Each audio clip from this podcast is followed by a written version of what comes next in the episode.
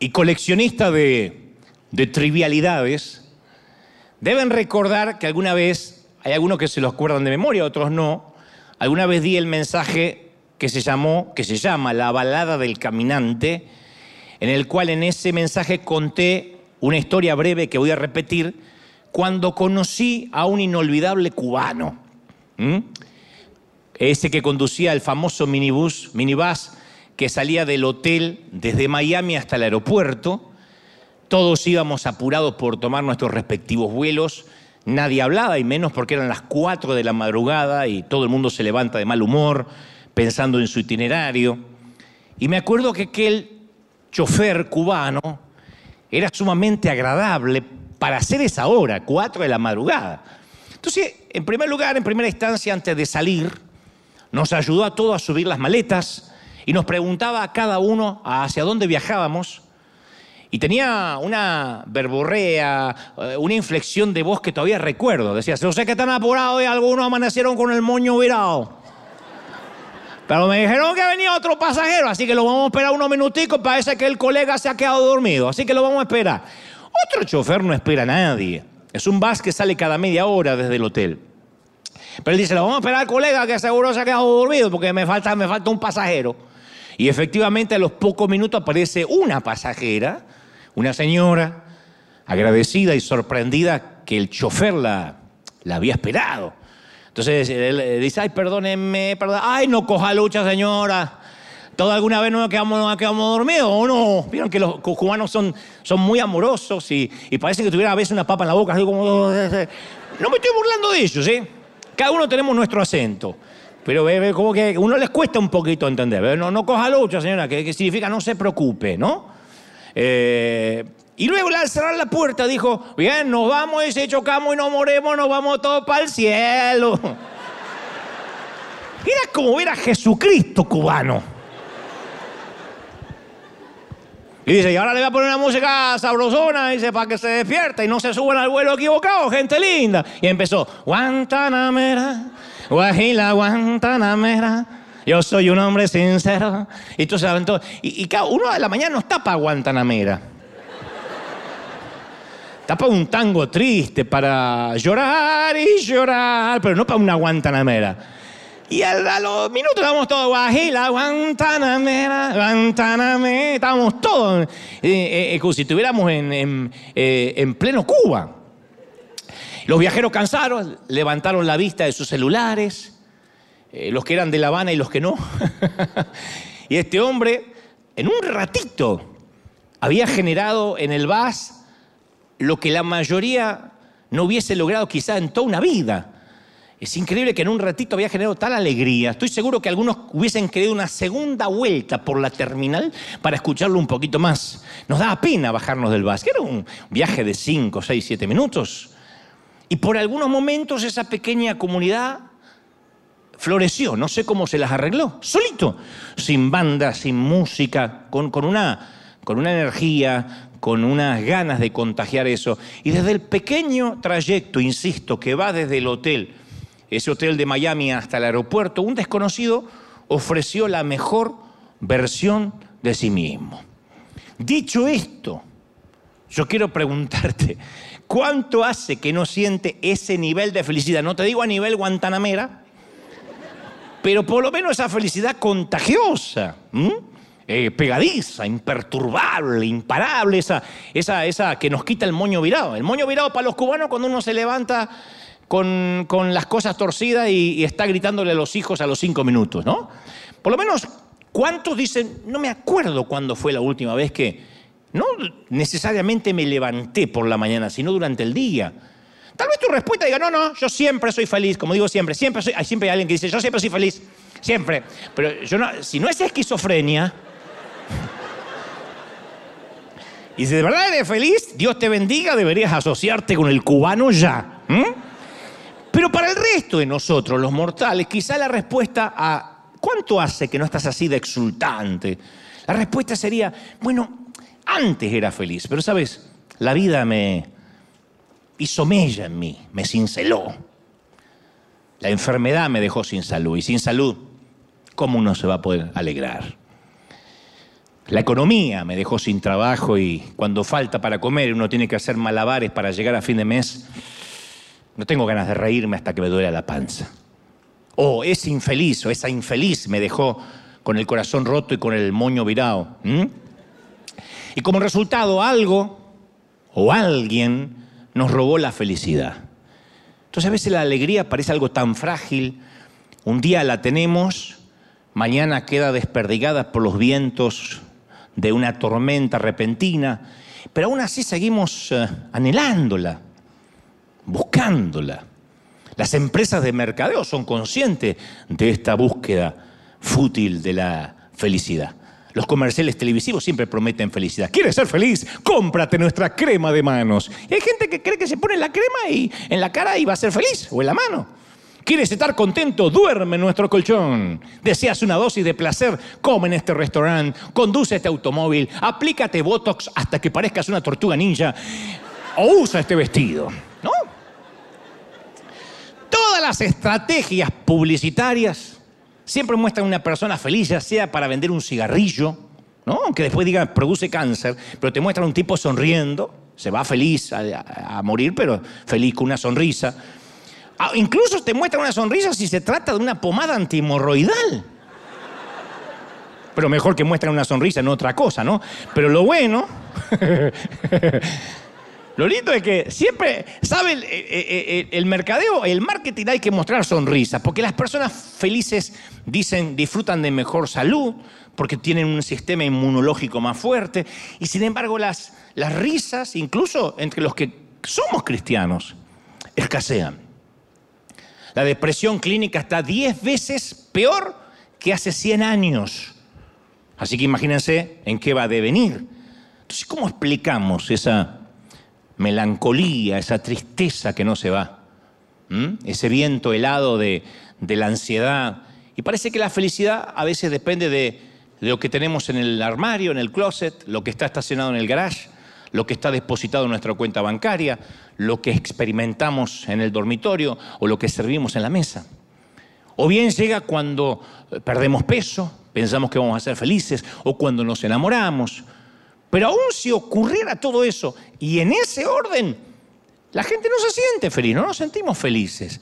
Pero hay otra opción que no exige ni boletos de avión, ni crucero, ni reservaciones de hotel, ni botox, ni estiramiento, ni pliegues de piel, donde la edad, la etnia, el género no son factores significativos. No tenemos que cambiar de ciudad, de trabajo, de apariencia, y es descubrir, este es el gran secreto que te lo voy a dar por la misma ofrenda, por la misma siembra, descubrir que la felicidad no llega cuando recibimos, cuando nos dan, cuando compramos. La felicidad llega cuando damos, cuando sembramos, cuando somos solidarios, cuando abrimos la mano. Ahí llega la felicidad, de verdad. Hay investigaciones que respaldan estos. Pusieron a varios voluntarios que fueron sometidos a un escáner de resonancia magnética y cuando le dijeron que iban a donar a la solidaridad, le mostraban fotos de África, eh, de países eh, tercermundistas, y decían, usted va a poder ayudar las áreas del cerebro relacionadas con el placer, que solo se iluminan con la comida o con el sexo, se iluminaron como un árbol navideño.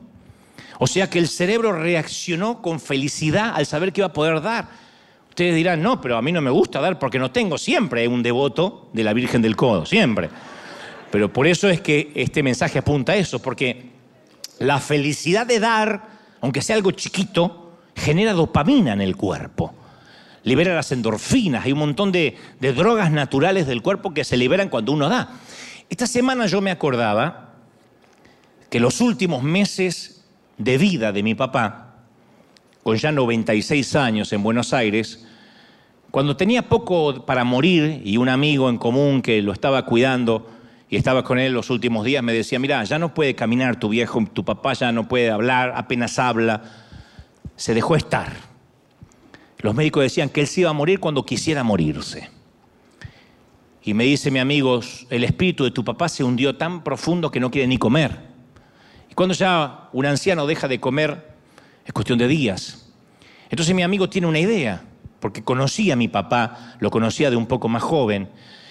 Entonces sentó a mi papá en una silla de ruedas y lo llevó de habitación en habitación, haciendo un tour, buscando ancianos que necesitaran aliento. Y aunque mi papá casi no podía hablar, mi padre sí podría tocar y orar.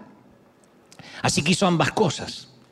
Le daba palmaditas a otros viejos y les ponía la mano en el corazón y oraba en silencio. Y se pasó la tarde, dice mi amigo, por todo el centro de rehabilitación tocando a los ancianos solos y orando por ellos. Y esa noche le volvió el apetito a mi papá y durmió como un bebé, porque volvió a sentirse útil, volvió a sentirse que aún en el último hálito de vida podía ayudar, podía servir a alguien. Jesús no se equivocó al decir, más bienaventurado es dar que recibir. Entonces la felicidad cuando llega, cuando la empezamos a dar. No podemos controlar la genética, no podemos controlar el clima, no podemos controlar el tránsito, pero siempre podemos aumentar el número de felicidad o de sonrisas en el planeta. Uno puede ayudar a bajar el nivel de ira, de estrés.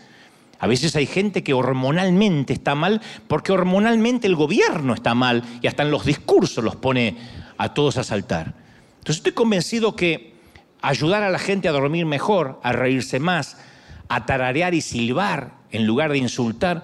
Ustedes dirán, pero eso salva al alma de la gente. No, pero ayuda a cambiar la actitud para que después pueda pensar en su alma. Cuando la gente empieza a silbar, yo me acuerdo de mi papá que podía decir, está feliz mi papá, un hombre alemán, cuando se le movía este bigote significaba, estoy riendo a carcajada, pero él no se lo, no se lo veía. Pero cuando yo lo escuchaba silbar, todo estaba bien en casa. Papá siempre silbaba lo mismo.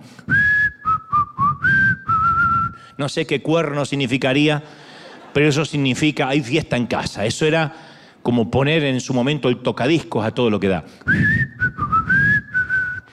Y un día mi viejo dejó de silbar. Mi papá dejó de... Cuando yo empecé a dejar de escuchar el silbido, me di cuenta que estaba triste porque se había acabado de jubilar. Y la tristeza devino un tiempo después, años después en la muerte. Yo digo siempre, mi papá murió a los 60, nada más que lo enterré a los 96. Pero él tuvo toda una, casi tres décadas sintiendo que no tenía valor.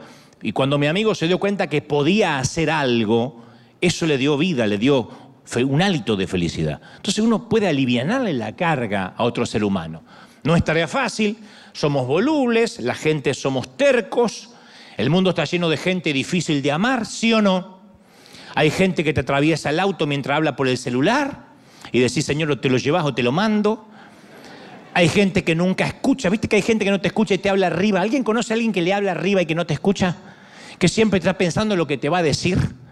Es que se me acaba de morir mi padre. Ay, qué lindo. Yo te iba a decir, no te está escuchando. Hay gente que nos irrita, hay gente que nos saca de quicio. Fastidiosos, hay gente irritante, hay gente exasperante, molesta, insufrible, suegras, eh, no como la señora, sino como otras. Ojalá la gente dejara de comportarse como lo que es, como gente. Pero uno dice, ojalá, ¿por qué la gente no usa enjuague bucal? ¿Por qué no comen con la boca cerrada? ¿Por qué no hacen callar a sus bebés gritones? ¿Por qué, no, ¿Por qué no dejan de publicar sus vidas privadas en las redes? Pero son nada más que eso, gente, somos eso. Somos complejos. Un ejemplo trivial, decidí hace unos meses dejarme las canas, no creerá la cantidad de estilistas, coafer frustrados, dándome consejos que yo no les estaba pidiendo. Pero preocupado, ¿eh? no como un tema de color, ah, las canas tengan lindas, no, preocupado. Como que mis folículos, mis folículos capilares canos los atormentaban. Había una que me ponía, vuelve al cabello negro o no, te veré nunca más. Y eh, puedo vivir con eso, le dije. Vuelve al cabello negro, no puedo verte así. Le digo, señora, tape la computadora y escúcheme, sea feliz. Y otros ponían, ay, sal y pimienta, esas caras son muy Richard Gere, me encanta. Otros decían, no, Dante, no envejezcas, porque yo te veo de chiquito y cuando te veo envejecer, siento que yo también envejezco, lo siento. Perdón. Yo pensaba, mis canas valen la frustración de alguien. Si la felicidad es un bien tan preciado, ¿por qué sacrificarlo a veces por nimiedades pueriles? Y las frases que usamos revelan quién es el que sufre. Me irrita, me saca de quicio, me molesta.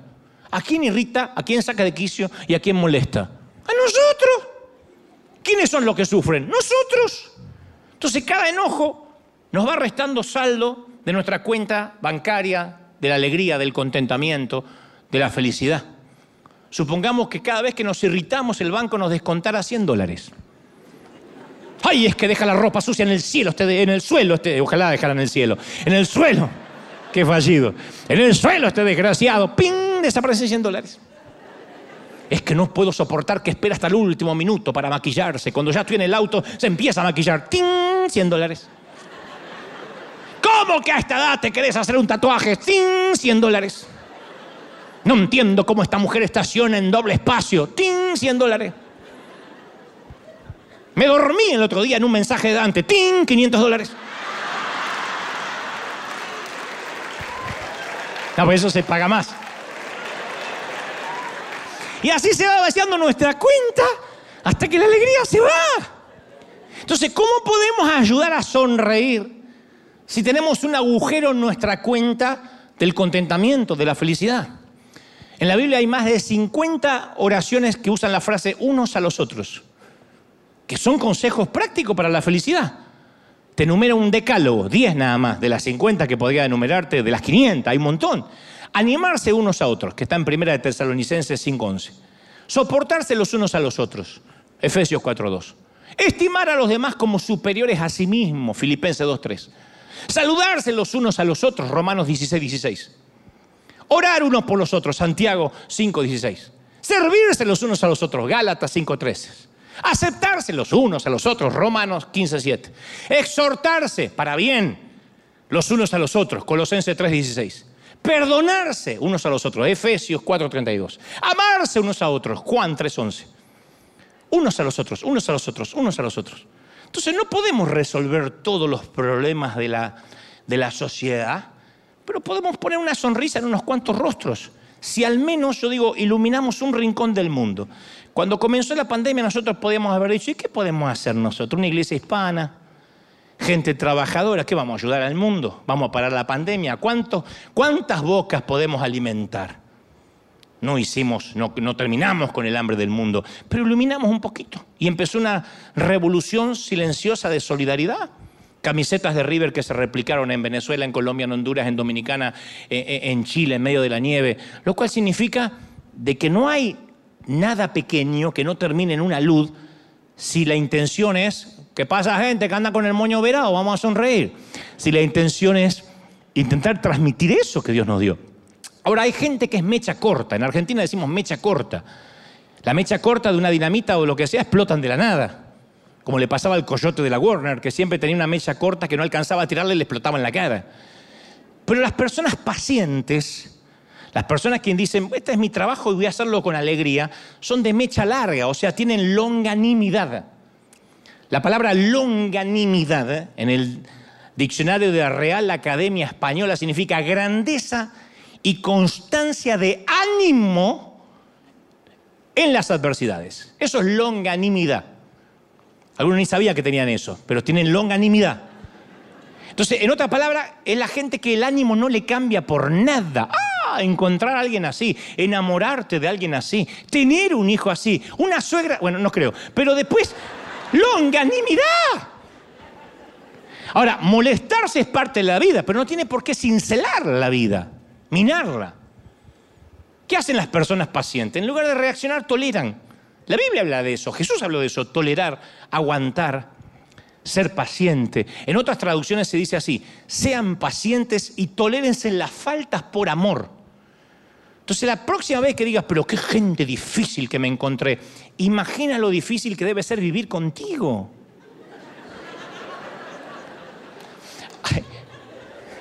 Hay una película maravillosa que una muchacha sufre de bipolaridad y cierto grado de locura, y el enamorado, su prometido, en un momento de tensión y discusión estalla y le dice, no te imaginas lo difícil que se me hace amarte, le dice a la chica. Y ella entre lágrimas dice, y tú no sabes lo difícil que es ser yo. Entonces, no, no nos damos cuenta a veces lo difícil que es ser uno mismo. Uno mira el resto, pero no se da cuenta que uno también es una persona difícil. pero no nos podemos ver en ocasiones a nosotros.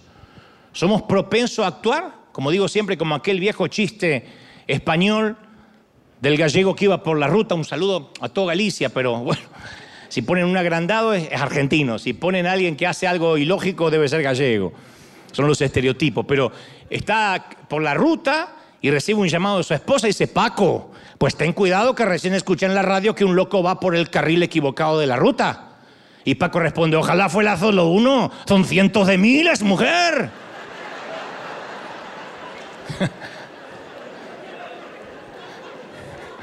Alguno no entendió, no importa, después le explica en casa, ¿eh? Entonces, creemos que el mundo necesita más tolerancia. Y bueno, tal vez deberíamos ser más tolerantes. Nos gustaría que el mundo dejara de quejarse, estamos hartos. Bueno, cuando nosotros nos dejemos de quejar, el mundo tendrá un quejumbroso menos. A nadie le importa un bledo, el pobre. Nuestra compasión hará que ese bledo vaya creciendo. De a poquito. Entonces, si queremos cambiar el mundo, uno tiene que comenzar por uno. No podemos decir quiero cambiar el mundo y conquistaremos el mundo, Pinky. Y, no, nos conquistamos nosotros. Yo me acuerdo cuando tenía unos siete años, le pedí a mis papás, siete años de edad, que quería tener mi pequeña mascota. Tenían unos perros gigantescos así. Uno una vez me atacó un Doberman, todavía tengo las marcas aquí. Le fui a sacar la comida, muy inteligente yo. Me agarró toda la cara el Doberman. Entonces yo dije, yo quiero un perrito chiquito para mí. Y en un momento de debilidad de mis padres que no eran de regalar nada, dijo, te vamos a regalar tu propia perrita chiquita. vamos a buscar un perrito que no crezca mucho. Y fueron especialmente y buscaron en la calle una perra raza perruna, esa que salen de la cruza de un perro callejero una noche de borrachera canina, con alguna hembra también sin raza, de ropa interior veloz. Y nos vimos con la perrita, una cosa espantosa, pero chiquita, marrón. Y fue amor a primera vista. Me enamoré, le pusimos Pina de nombre. Y mi padre me dejó muy claro el acuerdo prenupcial. Me dijo, me lo dejó tan claro, lo tuve más claro que el próximo marido de Shakira. Yo lo tuve clarísimo. Me dijo, vos te ocupás de Pina. Y yo limpiaba el diminuto plato, yo encantado. Tenía un, ser vivo al cual atender, le daba las obras de comida, porque en casa en ese entonces no había comida para perros. Nadie iba a comer comida especial para ellos, con gluten free, nada. Era lo que cayera de la mesa, huesos, eh, algodón, lo que, lo que comieran. Le mantenía el pelambre bien peinado, la cola meneando. A los meses me cambiaron un poquito los sentimientos. Porque Pina todavía era mi perra, yo todavía era su amigo, pero estaba un poco harto de los ladridos, que siempre vivía con hambre, porque esas perras callejeras comen, comen, no, no tienen estómago, es como lo que entra sale, es una cosa...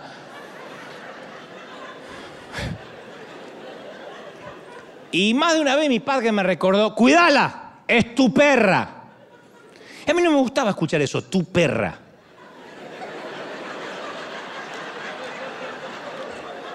A mí no hubiese importado que me dijeran la perra con la que juegas. La perra a la cual amas. Pero tu perra era como punto, tu perra. Pina es tuya. En salud y en enfermedad, en pobreza y en riqueza. Cuando está limpia y cuando hace su diarrea en el patio, tuya. Un día la perra se desgraciaba así. ¡Ah! ay mamá, a mí me da asco, ah, quería perra el señor, vaya y limpia. Me ponía un broche en la nariz y estaba así y decía, ¿por qué pedí perra? Y entonces me vino la idea, siete años tenía yo, dije, wow, yo estoy casado con Pina. Y se nos había terminado la luna de miel. Estábamos metidos en el mismo bozal. Pina pasó de opción a obligación, de mascota a qué hacer, de alguien con quien jugar a alguien a quien cuidar. A eso se llama la claustrofobia del, compromiso, diría Freud. Solo que en lugar de es tu perra, te dicen es tu marido. Es tu suegra, ahí está. ¿Te la tuviste que traer de dónde? ¿Te la tuviste que traer? Para los que no saben, vino alguien y dice, está mi suegra, la anotó porque dijo, me anotas. Amenazado el pobre. Me saludó así y tenía escrito acá, ayúdame. Ya llamamos al 911. No te dicen es tu perro, dice es tu hijo, es tu empleado, es tu jefe, es tu compañero de habitación o cualquier otra relación que requiere lealtad para sobrevivir. Entonces con mi perra tuve que a los siete años hacerme una serie de preguntas duras. ¿Estoy dispuesto a tolerar esta cara peluda y con hambre todas las mañanas? Muchas esposas se están preguntando lo mismo ahora.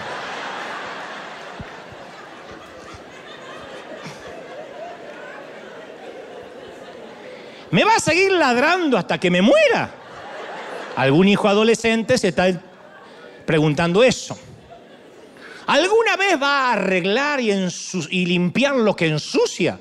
Ahora se lo está preguntando la mamá de ese hijo adolescente, ¿no? Es espantoso sentirse atrapado en una relación. Entonces hay tres cosas que uno puede hacerse cuando uno se siente amarrado en un mismo bozal, a un mal jefe, a un compañero de cuarto, a saber, huir, pelear o amar, perdonar. Huir, pelear o amar. Algunos optan por huir, salen de la relación, se escapan del país, empiezan de nuevo en otra parte. Otros luchan, pelean. Los hogares se convierten en zonas de combate, las oficinas en cuadriláteros de boxeo. La tensión es la nueva normalidad de vida. Hay gente que vive tensionada con gente difícil. Unos pocos dicen, no, yo voy a tratar de amar, que es lo difícil. Mira, yo fui educado por una madre, lo cuento siempre, que decía, vas a comerte la polenta y si no la comes te la voy a dar toda la semana hasta que te salga por las orejas. Así de psicológica era la vieja. ¿Qué decían las madres de nuestro tiempo, los que tienen más o menos mi edad o alrededor, cuando uno preguntaba, ¿qué hay para comer? ¡Comida! ¡Ay, el señor se piensa que esto es una fonda, que esto es un restaurante! Ya se enojaba. Yo no preguntaba. Uno iba y comía, te servían cianuro y comías. Gracias, mamá. El señor quiere saber el menú. Yo trabajo como una negra todo el día para que usted coma en dos minutos y se le vaya el señor, ¿qué puede comer? Vas a comer lo que yo te ponga. Así fue criado. Y así salí.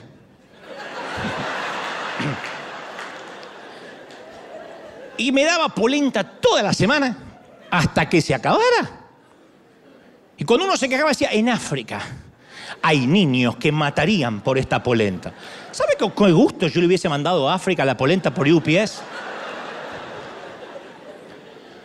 Y un día, un tío mío dice, los quiero llevar a... Él se le llama en Argentina tenedor libre, es un buffet libre. Dice, los quiero llevar a un lugar donde pueden elegir lo que quieran, las veces que quieran. Yo nunca fui de comer mucho, siempre fui peso lástima, pero me fascinó poder elegir. Primera vez que yo entraba a un tenedor libre, a un sitio de buffet donde están todos los eh, platos para elegir. Entonces yo dije, nada de polentas, nada de sopas, directo a los postres. ¿No sería genial si amar a la gente fuera como los tenedores libres? ¿Cómo sería poder mirar a la persona con la que uno vive y decir, voy a elegir lo que quiero y lo que no quiero no lo voy a comer? No me lo tengo que tragar. ¿Qué pasaría si los padres pudieran elegir con respecto a la convivencia con sus hijos? Bueno, hijo, me voy a servir un plato de buenas calificaciones y dejo las crisis de identidad de la adolescencia a un costado y los gastos de la universidad, ah, no, no, no tengo nada que ver. ¿Cómo sería si los chicos pudieran elegir como en un tenedor libre? Mamá, sírveme una ración de libertad, pero nada de reglas, ¿eh? Y entre cónyuges. Mm, me gustaría un plato de buena salud, buen sexo, humor, pero la suegra, los olores corporales, los ronquidos, los eructos no forman parte de mi dieta. Sería más agradable, pero no sería amor. Porque el amor no acepta unas cuantas cosas que nos gustan. No podemos decir, con esta gente voy directo a los postres. El amor es la disposición a aceptar todas las cosas. El amor todo lo disculpa, todo lo cree, todo lo espera, todo lo soporta, dice 1 Corintios 13, 7, todo. Entonces cuando amamos a alguien hay que querer todo el paquete, eso es lo más difícil. No podemos rebuscar y escoger. No podemos servir mucho de lo que nos agrada e ignorar lo que nos desagrada. O decir, no, no, no, eso no está. El amor siempre es un paquete completo, siempre. Uno de mis lugares favoritos en el mundo es una arboleda que está cerca de casa, Desde que llegué a este país encontré esa arboleda.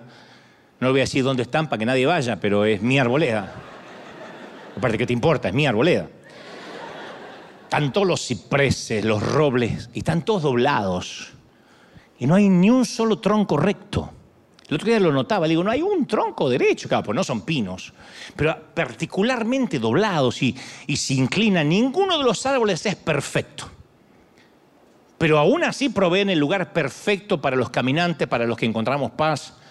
La gente dormita bajo la sombra, yo voy a meditar ahí, veo las aves que anidan en, los, en las ramas, las ardillas excavan sus casas en los troncos. Y pensaba que la humanidad es como esa arboleda aunque intentemos mantener la cabeza alta, ninguno lo logra. De hecho, si dices, yo estoy buscando la iglesia perfecta, llegaste y la acabas de fregar. Porque llegaste tú, deja de ser perfecto, es así. Con uno de nosotros lo arruina. Porque nos doblamos, nos torcemos, nuestra corteza tiene nudos. Algunos de los troncos están cubiertos de musgo. Somos una colección de troncos torcidos y está bien. Porque hay belleza en los dobleces. Por lo tanto, yo digo siempre, tenemos que aprender a disfrutar de la hermandad del tronco torcido. Por eso mi consejo a veces a la gente es, no se tomen la vida tan en serio. Yo no minimizo los problemas. Yo sé lo que es estar en un panteón, besar una frente fría en lugar de una mejilla tibia. Como digo siempre, un proceso del funeral, eh, esperar en la sala de terapias de cuidados intensivos, tener un chiquitito con suelos intravenosos. Mis respetos al que vive con diálisis, con pastillas, eh, tratándose la leucemia, con quimioterapia. Pero hay gente que realmente se preocupa por nimiedades. Yo digo siempre, no te angusties por cosas pequeñas y vas a notar que no tienes mucho por lo que angustiarte. Hay gente a la cual necesita problemas reales de verdad.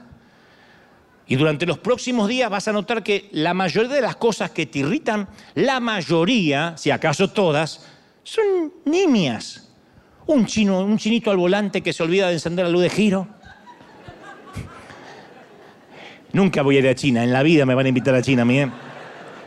En el consultorio un tipo habla por el celular a los gritos. En la fila para la caja de 10 productos o menos hay una señora queriendo meter 20. Tu esposo va a toser toda la noche como un rinoceronte en celo. Tu esposa va a estar de mal humor. Porque sí, por deporte. Y cuando esto pasa, tú tienes que pensar en la cuenta de la alegría. ¿Qué pasaría si me quitaran 100, un dólar por cada vez que me enojo?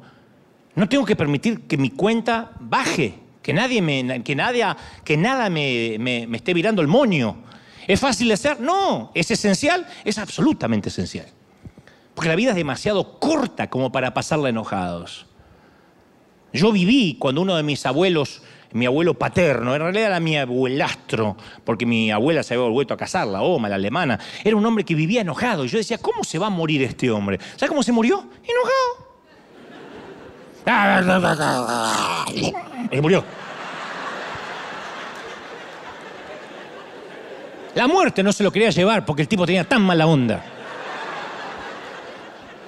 Entonces, ahora, hay un secreto. Si uno no se siente amado, no puede amar. Porque el amor por los demás no comienza dando amor, sino recibiendo amor de Dios, siempre. Por eso Jesús dijo, les doy un nuevo mandamiento, que os améis unos a los otros como yo los amo, como yo los he amado. Entonces, esta frase es esencial, como yo los he amado. Entonces, la pregunta es, ¿alguna vez dejaste que Dios te ame y no te apresures en la respuesta? Porque no es una respuesta a veces, ¡eh, amén! No. Si tu respuesta a veces sí, bueno, es que alguien como yo, no creo que sea fácil que Dios me ame. Ahí acabamos de tropezar con algo. Porque no amamos a la gente nosotros tampoco porque toda la gente es encantadora. No se trata, uy, tengo que amar al prójimo y apretamos los dientes, y brota la Madre Teresa de adentro. No va a pasar. Porque la fuente no está dentro de nosotros. Nosotros no subiríamos a la cruz por nadie. Uno tiene que dejarse amar para después poder amar. Así como las personas heridas hieren, muéstrame a alguien que está herida en la vida o herido y te voy a mostrar a alguien que continuamente tiene palabras hirientes. Porque de su herida salpica sangre y siempre está hiriendo a los otros.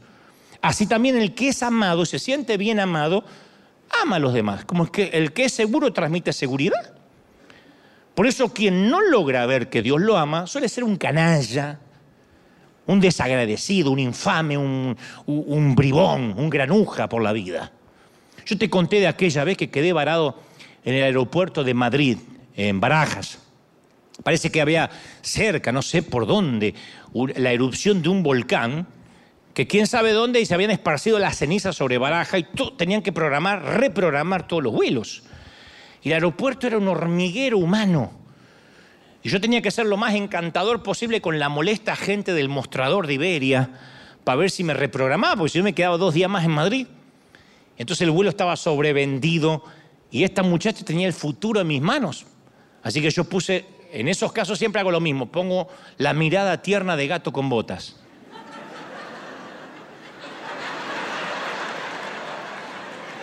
Mira, mira, te como ves, ¿no?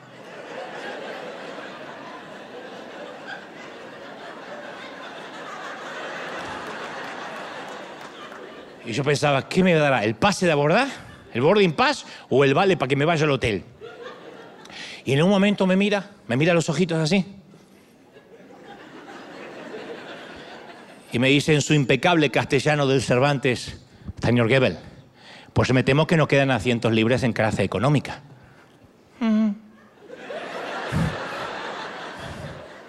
Voy a ver qué hago. Pues que si no le molesta la voy a pasar a primera clase. ¿Le importa? Ay, ¿le importa que le dé un abrazo? Me subió a primera clase. Entonces, subí a primera clase, pechito de paloma, me ajurruqué en el asiento, estirar las piernas y me sentía un jeque árabe. No solo iba camino a casa, sino me iba con estilo. Recosté mi cabeza, cerré los ojos, todavía no habíamos eh, este, despegado, y delante de mí un caballero maleducado empezó a levantar la voz. Pues ¿qué hay que hacer para que le den a uno otra almohada? ¿Y qué son estas bebidas? Que yo pedí una, una tonic. Yo estoy acostumbrado a que me atiendan mejor. Las pobres azafatas corrían porque para que despegáramos, porque llevábamos horas de atraso. Y este tipo no podía esperar por su almohada, por su cojín y su tónica. Ahora yo pensaba, ¿por qué él se portaba tan diferente a mí? Yo no me quejé ni una vez. Yo era Gandhi reencarnado.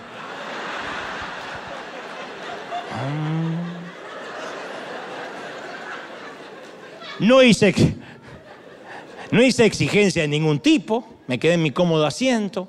Me dice, señora, le traemos la bebida. Cuando quiera, hija, cuando quiera. Yo estaba más feliz, más que feliz que de estar a bordo, pero el señor tengo que tenerlo ahora. Había pagado su sitio. Yo no, para mí fue un regalo. Es más, yo ni siquiera iba a viajar. Esa era la enorme diferencia entre él y yo. Entonces el sentimiento de derecho del tipo lo hizo un maleducado. Y yo pregunto, ¿por qué a veces en la vida nos comportamos como si todos hubiésemos pagado el derecho a vivir? Y si no estamos conscientes que la vida, la vida, respirar es un regalo, caramba, que, el que durante el 2020 no lo aprendió, tiene un problemita serio académico. Si no aprendemos eso, vamos a ser como ese canalla en el vuelo. Por eso Jesús dijo, estuve desnudo y me cubriste. Y le preguntan, ¿cuándo te vimos desnudo y te cubrieron? Y Jesús dijo, bueno, cuando lo hiciste por mis hermanos pequeños, a mí me lo hiciste en, en Mateo 25, 36.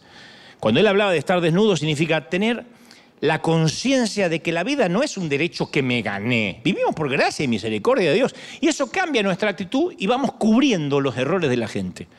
Entonces, ¿quién conoce a alguien que necesita un manto de amor? ¿Alguna vez tuviste un hijo adolescente en problemas? Cuando siente que se abre la puerta del garage más tarde de lo acordado, saltas de la cama, vas a la cocina y ahí lo tienes apoyado sobre la cocina, sobre la mesada y oliendo a cerveza y las mejillas son rosadas por el alcohol. Es serio, ha estado tomando, ha estado manejando, lo que es peor. Tú tienes un problema y yo tengo una pregunta. ¿Qué le vas a decir? ¿Qué le vas a dar a tu hijo? ¿Un sermón? Se merece uno. ¿Le vas a quitar la llave del auto durante tres meses? Eh, podría ser muy sabio. Pero nunca olvides que lo que está necesitando tu hijo es que lo cubras con un manto de amor. En un momento, en las siguientes horas, aunque no sea ahora porque estás muy enfadado, ese chico necesita con desesperación un abrazo. ¿Cómo lo sé? No solo porque soy padre, fui hijo, soy hijo. Necesitas que le pongan un manto, que lo cubran, que lo cobijen. No que olvides lo que pasó, pero ahora necesitas saber que el amor no cambió. ¿Alguna vez criticaron a un amigo tuyo, lo despedazaron? ¿Chacales humanos devoraron a un amigo tuyo delante tuyo o en las redes? ¿Qué siente cuando despedazan a alguien a quien tú amas? El amor no participa de eso, no reenvía videitos editados, ni siquiera lo comparte. Por eso dice la Biblia, el amor cubre multitud de pecados. El amor no expone a nadie, no chismea. Si dice algo, son palabras de protección. ¿Conoces a alguien que necesite ese manto de protección? Estuve desnudo y me cubriste. Seguro que sí. Y no hace falta ir al África, es pagar la factura del gas de un matrimonio anciano, prometerles a tus hijos que con la ayuda de Dios nunca van a pasar hambre, nunca le va a faltar un, un hogar donde regresar, asegurarte de invitar a tu fiesta a tu amigo divorciado. Ahora sé que estás pensando, eh, pero está bien, a eso llego, pero ¿cómo voy a amar a algún amigo que me traiciona, al desgraciado que me dio la espalda? El amor lo ignora todo. No, no, no, no. Yo no estoy llamando a, una ingenuidad necia, a una ceguera emocional. No, es un llamado a dar mínimamente lo que Dios nos da a otros. Mínimamente a no comportarse como el canalla de Iberia, a no maltratar. No tiene nada bueno para decir de alguien, no diga nada. Uno es dueño de sus silencios y esclavo de sus palabras. Yo no, no, no, no, no tengo para hablar bien de todo el mundo. Hay gente que me cae gorda. Hay gente que me cae pesada. Hay gente que digo, Señor, ¿por qué usa oxígeno de acá abajo cuando tú lo podrías tener allá tocando el arpa? Hay gente así. No porque no digo, hoy que hoy este ama a todo el mundo. No, pero no digo nada. Me quedo en mi sillón. Gracias por permitirme volar. Y me callo la boca. Todos nos definimos por la mirada del otro. Me dices muchas veces que soy estúpido y voy a acabar creyéndote. Te digo muchas veces que eres brillante, o me dices a mí, eres inteligente, Dante, qué brillante, y a lo mejor también te crea. Entonces, cuando amamos a alguien, uno lo reafirma le dice, vale la pena cuando lo vemos, cuando lo miramos. ¿Cómo lo, cómo lo demostramos ese amor? Haciendo acto de presencia, por ejemplo. Nada sustituye nuestra presencia, nada. Recibir un mensaje de texto es fascinante, una llamada telefónica mejor, pero aparecerte en carne y hueso delante de tus hijos, ¿los amas? Bueno, algo que los padres nos tenemos que obligar a hacer, hacer acto de presencia. Acompáñalos si puedes, si la providencia divina te lo permite, cuando tengan un partido, cuando tengan una obra de teatro, escúchalos cuando hablan, soporta esas eternas obras del colegio que quiere suicidar a todos en masa, pero sopórtalo. Porque dice, lo tengo que hacer por él. Sí, posiblemente no puedas estar en todo, pero el esfuerzo vale la pena. Crees en tus amigos, entonces escúchalos para alentar a otros no hace falta, de verdad, te lo digo como hombre, no hace falta que nos den consejo que nos estamos pidiendo. Por eso el Señor dijo, todo hombre sea pronto para oír y tardo para hablar. Y nuestra, nuestra tendencia es hablar y después escuchar. Por eso son, se llenan de dinero los terapeutas. Los terapeutas, la mayoría, te dice, cuénteme en ese diván, en ese sofá, ¿qué le pasa en la vida? Y uno ah, ah, habla una hora y dice, muy bien, pague 250 dólares a la salida. Uno habló. Pero la gente paga para que alguien lo escuche. Hay momentos para hablar y hay momentos para permanecer en silencio. Hoy es un día de recuerdo. Yo hoy me acordaba lo que mi padre hizo con respecto al silencio. Te conté que me echaron del colegio secundario, segundo año del high school, de una escuela alemana llamada Werner von Siemens.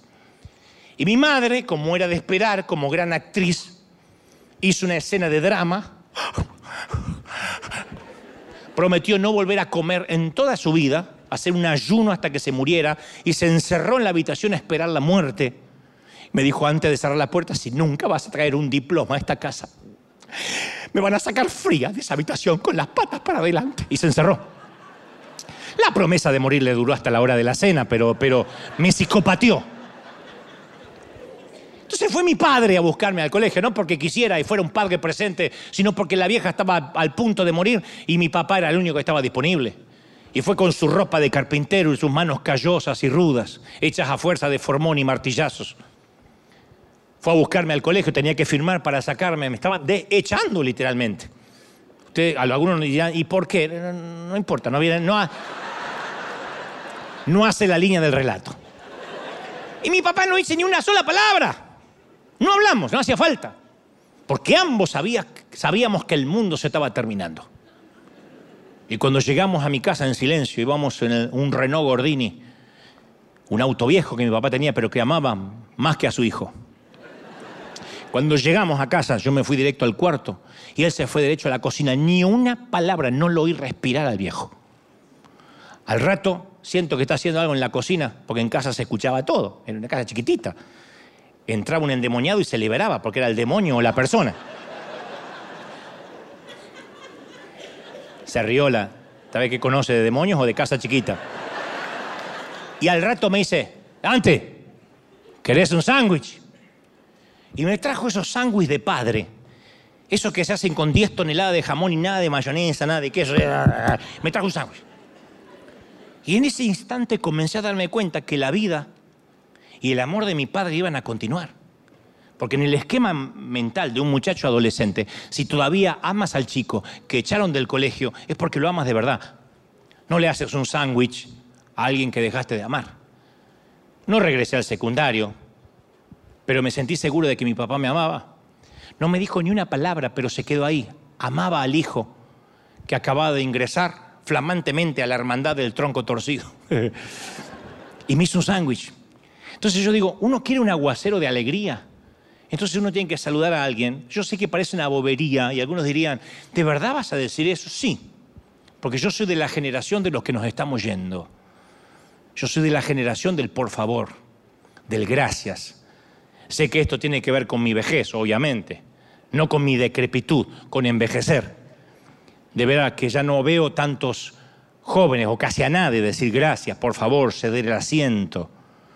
Veo unos cuantos literalmente mal educados, porque no se educaron solos, que no tienen respeto, que cuando uno los saluda no sonríe, que miran para abajo, que siguen mirando su celular. Yo soy de una generación, la última generación elegante, y respetuosa que se está despidiendo, los de mi edad, los que aprendimos no necesariamente por tener títulos universitarios, a respetar, a sonreír. ¿Qué se dice? Mi tía, que hacía unas tortas, unos pasteles espantosos, que nadie podía comer, se lo daba a Pina la perra y la perra me decía, no, no, no, hasta acá llegó pero lo traía todos los sábados un pastel y mi mamá decía, ¿qué se le dice a la tía? Yo tenía ganas de decirle, habría que encerrarla para que no cocine más. Pero decía, gracias tía, coma, coma que la tía va a mirar. Y comía, porque era parte de la educación. Y creo que eso deviene en que hoy somos, algunos adultos no escuchan la historia del otro. Entonces, ¿qué, cómo se reparte esa alegría? Haciendo un pequeño cheque, escribiendo una carta, dando un consejo, dando parte de nuestro tiempo. Más bienaventurado es dar que recibir, dice Hechos 20:35. Entonces la, solución de Dios para las enfermedades de la sociedad es un quórum de personas generosas que sepan amar, que te hagan un sándwich sin preguntar qué hiciste. La felicidad, insisto, se encuentra cuando la regalamos a otros. Y si hay alguien más feliz que el receptor, te aseguro, es el que da el regalo. Y no hace falta misionar en África. Mira, hace unas semanas atrás fui a un mercado latino, no voy a decir cuál, pues estamos al aire, a comprar carne santificada, pura, redimida, o sea, argentina. Carnita, esas cosas. De... No, no, carne de verdad. De vacas criadas con pastos argentinos que te dicen, cómeme y seré feliz. La señora de la caja, registradora, tenía una cara de amargada que jamás había visto. Pero no es discriminativa la cosa, estaba amargada, una mezcla de bruja del 71 con suegra al limón. Y yo pensé, tengo que alegrar a esta pobre mujer. Así que estaba tan amargada, estaba tratando de embolsar. Hay como un vidrio de separación así que quedó de la pandemia, así que yo no podía. Y sin que nadie me lo pida, me acerco así y le ayudo a embolsar mi propia mercadería, donde no me llamaron. Y sin querer rompo una botella. La botella contenía el milagroso embarazo del producto de la vid convertida en néctar divino o sea, vino Malbec argentino. Y la mujer estalla en un grito. ¡Ay, lo que me faltaba! Otro apurado va a hacer que me despidan del empleo. ¿Por qué no se mete las manitos en su bolsillito? Y yo entendí los diminutivos. No me habían retado así desde que tenía 11 años. Todos me miraron así como diciendo, Señor. Y ahí es cuando pensé, se merece que la echen a esta vieja. Siempre se merece.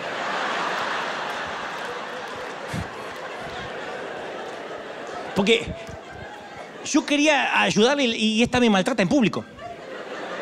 Pero dije, bueno, todavía tengo el don de hacerla feliz. Podía ignorarla, responderle bruscamente o hacerla feliz, no me costaba nada. Respiré hondo. Le dije, yo estoy seguro que fue un día difícil. Ella limpiaba el vino, los vidrios. Digo, pero yo admiro a la gente de su edad, bueno, de cualquier edad, que se gana la vida trabajando para sacar la familia adelante, la admiro. Y la mujer comienza a sollozar. Se le llena, se le aguan los ojos y me dice, ay, valoro sus palabras, hijo. Pero lo corrijo. No tuve un día difícil, tuve una vida difícil. Y usted sabrá perdonar si le levanté la voz y le hablé mal, usted no tiene la culpa. No, ni siquiera noté eso, le dije yo, haciendo. Muy espiritual. Y en pocos minutos, antes que yo me despidiera y entre que volvíamos a embolsar y reponíamos el vino, me dijo que su hija había sido deportada y ella estaba a cargo de sus nietos y que tenía que de urgencia y de emergencia sacar la vida adelante. Y luego hice algo por ella que no viene al caso. Pero le prometí orar, obviamente, ese día y agradecí no haberme comportado ese día como un imbécil. Porque la vida está llena de gente con el ceño fruncido. Quizás el empleado del cubículo del final del pasillo, el vecino indio que pasea ese perro insoportable que larga toda la noche. O tu profesora que desayuna limones y almuerza estudiantes. Y los demás evitan a esa vieja, pero tú podrías iluminar su día, darle un cumplido, agradecerle. ¿Será el mundo diferente porque lo intentaste? Podías apostar tu vida que sí. A mí me encanta ser la persona que se alegran al ver, me fascina eso. No sé si lo logro, pero me encanta que cuando entro en una habitación diga, ¡Ante! Me encanta ser la persona que la gente quiere escuchar. Y, me doy cuenta que el más feliz soy yo. Yo haría esto por, sin, con, sin dinero, pobre, sin cámaras, con cámaras. Yo hago esto porque me hace feliz, porque no hay nada mejor que dar, mucho más que recibir. Y por eso quiero terminar con esta historia maravillosa que estoy seguro que te va a conmover el alma. Esta historia dura dos minutos y te la voy a regalar antes de irnos. Las fuertes, las fuertes corrientes de alta mar hacen, hacen que un enorme navío británico tenga que llegar a un puerto ellos salieron del, puerto militar británico, pero ahora tienen que buscar un puerto seguro donde reabastecerse y entonces divisan unas islas que, no aparecen en los mapas. Media docena de montículos así en medio del océano azul. Y el capitán ordena a sus hombres tirar el ancla y desembarcar. En la primera isla no se ve nada más que tristeza, niños mal alimentados, tribus en conflicto, eh, no hay ganadería, no hay cosecha, no hay médicos, no hay escuelas.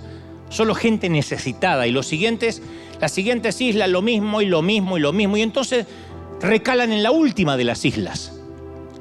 Y ahí ven gente que goza de buena salud, bien alimentados, tienen sistema de riego para los campos, carreteras que conectan, carreteras improvisadas, pero que al fin y al cabo conectan los pueblitos, las aldeas. Los niños tienen ojos vivarachos, brillantes, cuerpos fuertes. Y el capitán le pide al jefe del poblado, al jefe tribal, una explicación. Y el jefe de la tribu le dice, primero le pregunta, ¿cómo es posible que esta isla esté tan aventajada en desarrollo con respecto a las otras? Y dice el jefe, bueno, el padre Benjamín. El padre Benjamín nos enseñó agricultura, medicina, construyó escuelas, clínicas, cavó pozos de agua. Y el capitán dice, ¿me lo podrían llevar a ver? Sí, sí, sí, sí. Y asiente con la cabeza y guían al capitán hasta un sencillo centro médico que abarca una gran extensión. Y ahí ve camas limpias el capitán, medicamentos, estanterías llenas de medicamentos, penicilina, enfermeros. Pero el capitán no ve al padre Benjamín. Y repite de nuevo su petición. Me gustaría ver al padre Benjamín. ¿Me podría llevar donde él vive? Y los nativos parecen desconcertados, murmuran entre ellos. y después de algunos minutos el jefe lo invita, síguenos al otro lado de la isla. Y van por la costa y llegan a una serie de estanques de peces. Hay canales que conectan los estanques al océano. Cuando la marea sube, los peces pasan del océano al estanque y los isleños bajan las compuertas del canal y atrapan los peces como si los cosecharan. De nuevo el capitán se sorprende. Dice, bueno, me encanta, pero todavía no veo el padre Benjamín. Me pregunto si me estoy explicando bien. No veo el padre Benjamín. Por favor, ¿me llevan donde él vive? Los isleños hablan entre ellos de nuevo y después de una breve discusión dice, bueno, bueno, venga, vamos a lo alto de la montaña. Conducen al capitán por un empinado y estrecho camino, lo llevan a una capilla con techo de hierba y el jefe tribal dice, él nos enseñó acerca de Dios. Ajá, pero aquí es donde vive el padre Benjamín, ¿podría hablar con él? Y ahí los semblantes de la gente de la isla cambia. Oh, no, no, no, es imposible hablar con él. ¿Por qué? Eh, él murió hace muchos años. Y el, capitán desconcertado mira fijamente a los hombres y dice, pero yo le dije que quería verle. Y me enseñaron un centro médico, un centro de pesca y esta capilla. No me dijeron nada de su muerte. Y el hombre dice que usted no preguntó nada sobre su muerte. Usted pidió ver dónde vivía. Y desde que llegó le hemos mostrado dónde él vive. Él sigue viviendo en todo lo que hizo. Usted nunca habló de su muerte. Entonces yo digo, todos somos eternos desde que nacemos. Y nuestra alma va a vivir para siempre, sea en el cielo o en el infierno. Pero te voy a dar el secreto de la eternidad de este lado del sol. Para ser eterno de este lado del sol. Para dejar una huella después que te hayas ido. Para que cuando te toca partir sepas que has estado realmente aquí. Eso se consigue amando a la hermandad del moño virado y a la hermandad del tronco torcido. No hay otra forma, querida gente. Amar es dejar una huella. Dale un aplauso al rey, al rey de reyes. Si crees que Dios te habló y después te pones de pie y cuando te pones de pie das un aplauso gigantesco y nos unimos al resto del mundo con este aplauso grande.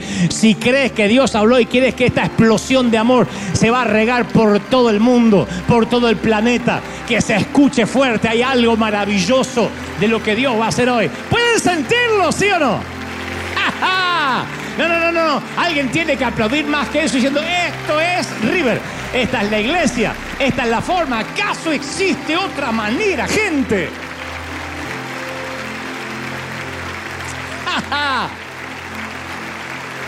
Yo digo, se puede. Claro que sí. Ahí en el cubículo, en el trabajo, en la camioneta, manejando la cortadora de césped o eh, eh, escribiendo los planos de arquitectura, donde sea que Dios te haya puesto, puedes marcar la diferencia. Después vendrán los religiosos a decir, es un tipo motivador, es un positivista, no predica el infierno. Yo lo que sé es que cuando alguien se siente feliz, eso es altamente contagioso, es sumamente viral. La sonrisa contagia. Nunca me he parado aquí que yo tenga memoria, ni siquiera cuando me he sentido muy enfermo, a transmitirles tristeza. Ni siquiera cuando falleció mi papá, mi mamá, el día que falleció mi mamá, al día siguiente yo estaba aquí y, solamente algunos sabían lo que había ocurrido. Y no soy estoico, no soy un tipo heroico sin sentimientos, solo sé que es más fácil contagiar la sonrisa, es más fácil contagiar el gozo, la solidaridad, la dádiva, que todo lo otro. Entonces yo quiero que te transformes en alguien viral. Te estoy incitando a una revuelta de amor, a una revuelta de, dar, una revuelta de siembra. Y lo que has vivido hasta ahora no es nada de lo que viene. Ese es el secreto de la felicidad. ¿Lo crees de verdad? Amar a los troncos torcidos. Te ama el Señor, tronco torcido. te ama, tronco torcido. Dile a alguien, te ama, tronco torcido. Dile, dile, te ama, tronco torcido. Mira qué torcida que sos y Dios te ama. ¿Cómo no te va a amar? ¿Cómo no te va a amar princesa? ¿Cómo no te va a amar príncipe si en sus manos te tiene esculpido? Dale un aplauso al Señor y celebra. Dile, ese es nuestro Dios, gente. Me gustaría que acá y en casa hagamos esta oración juntos. Me encantaría que repitas conmigo y digas, Señor Jesús, entra en mi corazón, perdona mis pecados esto no es religión, es tenerte a ti. Ayúdame a mostrar tu amor. Ayúdame a ser alguien diferente. Anota mi nombre en ese libro de la vida. Gracias, Señor. Y ahora me encantaría que pongas las manos en tu corazón y me encanta hablar por ti. Padre, he hablado y he transmitido a estos tus hijos lo que creo has puesto en mi corazón. Gracias por la, el respeto, el silencio que ellos me han brindado. Pero yo te pido que ahora todos puedan irse a casa, a sus respectivas tareas, con una visión diferente del mundo, de, la, nuestra comisión. Oro por los que están en casa. ¿Cuánto, cuánto, cuánto hay para dar? ¿Cuánto hay para hacer? Oro por los que están diciendo, Señor, ¿qué es mi ministerio? ¿Cuál es mi llamado? ¿Cuál es mi vocación, mi profesión? Y por sobre todas las cosas, a los muchachos, a los que son tan más grandes, niños, jóvenes, ancianos y adultos.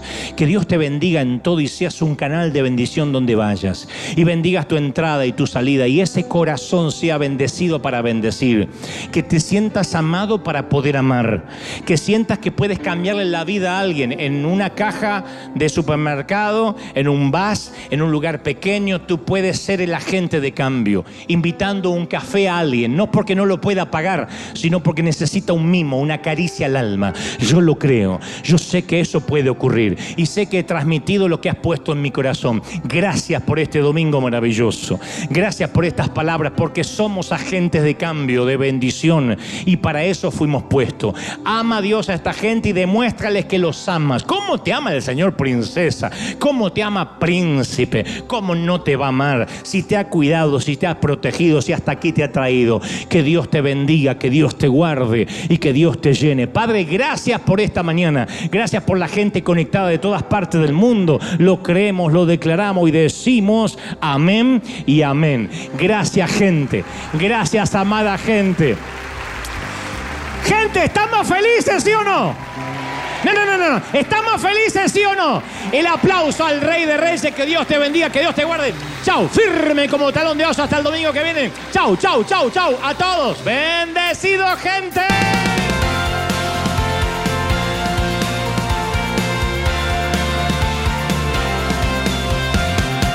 Apareciste una noche de soledad, abandonado perdido te reconocí. Tu voz diciéndome no temas, yo estoy aquí.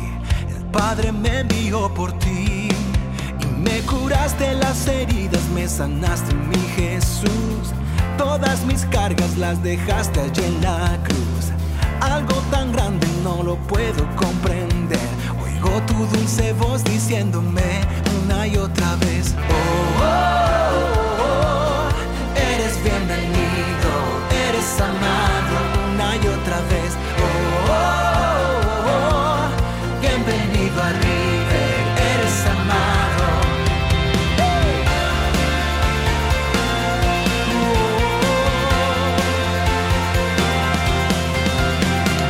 Apareciste en una noche de soledad, abandonado y perdido te reconocí. Tu voz diciéndome no temas, por ti y me curaste las heridas, me sanaste mi Jesús. Todas mis cargas las dejaste allí en la